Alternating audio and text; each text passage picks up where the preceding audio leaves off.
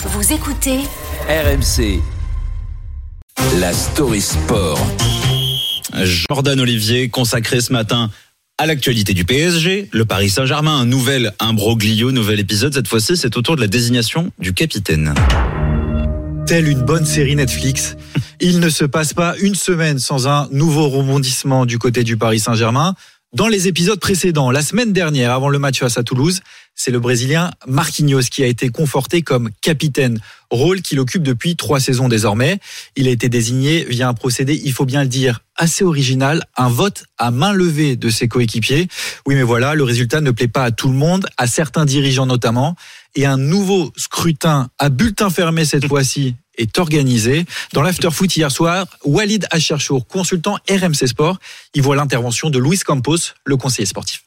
Ce que je trouve grave, notamment dans ce, qui est fait au club, c'est qu'on a Luis Campos qui dit et qui envoie le message à Marquinhos qui est le capitaine. Moi, je suis d'accord avec toi. Marquinhos pour moi est un capitaine par défaut. Mais capitaine, mais Marquinhos a quand même une histoire au Paris Saint-Germain et tu dois respecter Marquinhos. Et ce qu'a fait Luis Campos aujourd'hui, c'est grave. Le fait, de, le fait de faire revoter là. Exactement. Alors ce choix du capitaine divise en interne, comment ça se passe dans les autres clubs? Alors certains grands clubs comme le Real Madrid par exemple décident de récompenser la longévité. Le capitaine est donc le joueur avec le plus d'ancienneté dans l'équipe. C'était le cas par exemple de Karim Benzema la saison passée avant qu'il ne parte en Arabie Saoudite. Mais généralement, c'est un choix fait par l'entraîneur qui confie cette responsabilité à un joueur avec une certaine aura capable de fédérer le groupe autour de lui. Problème, Luis Enrique, le coach parisien, n'avait pas vraiment envie de choisir cette saison. Il expliquait pourquoi la semaine dernière en conférence de presse.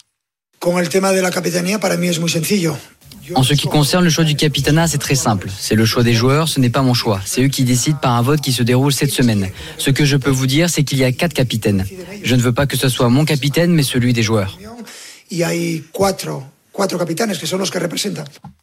Le résultat dans la course au brassard est donc tombé hier. En quatrième position, Kylian Mbappé.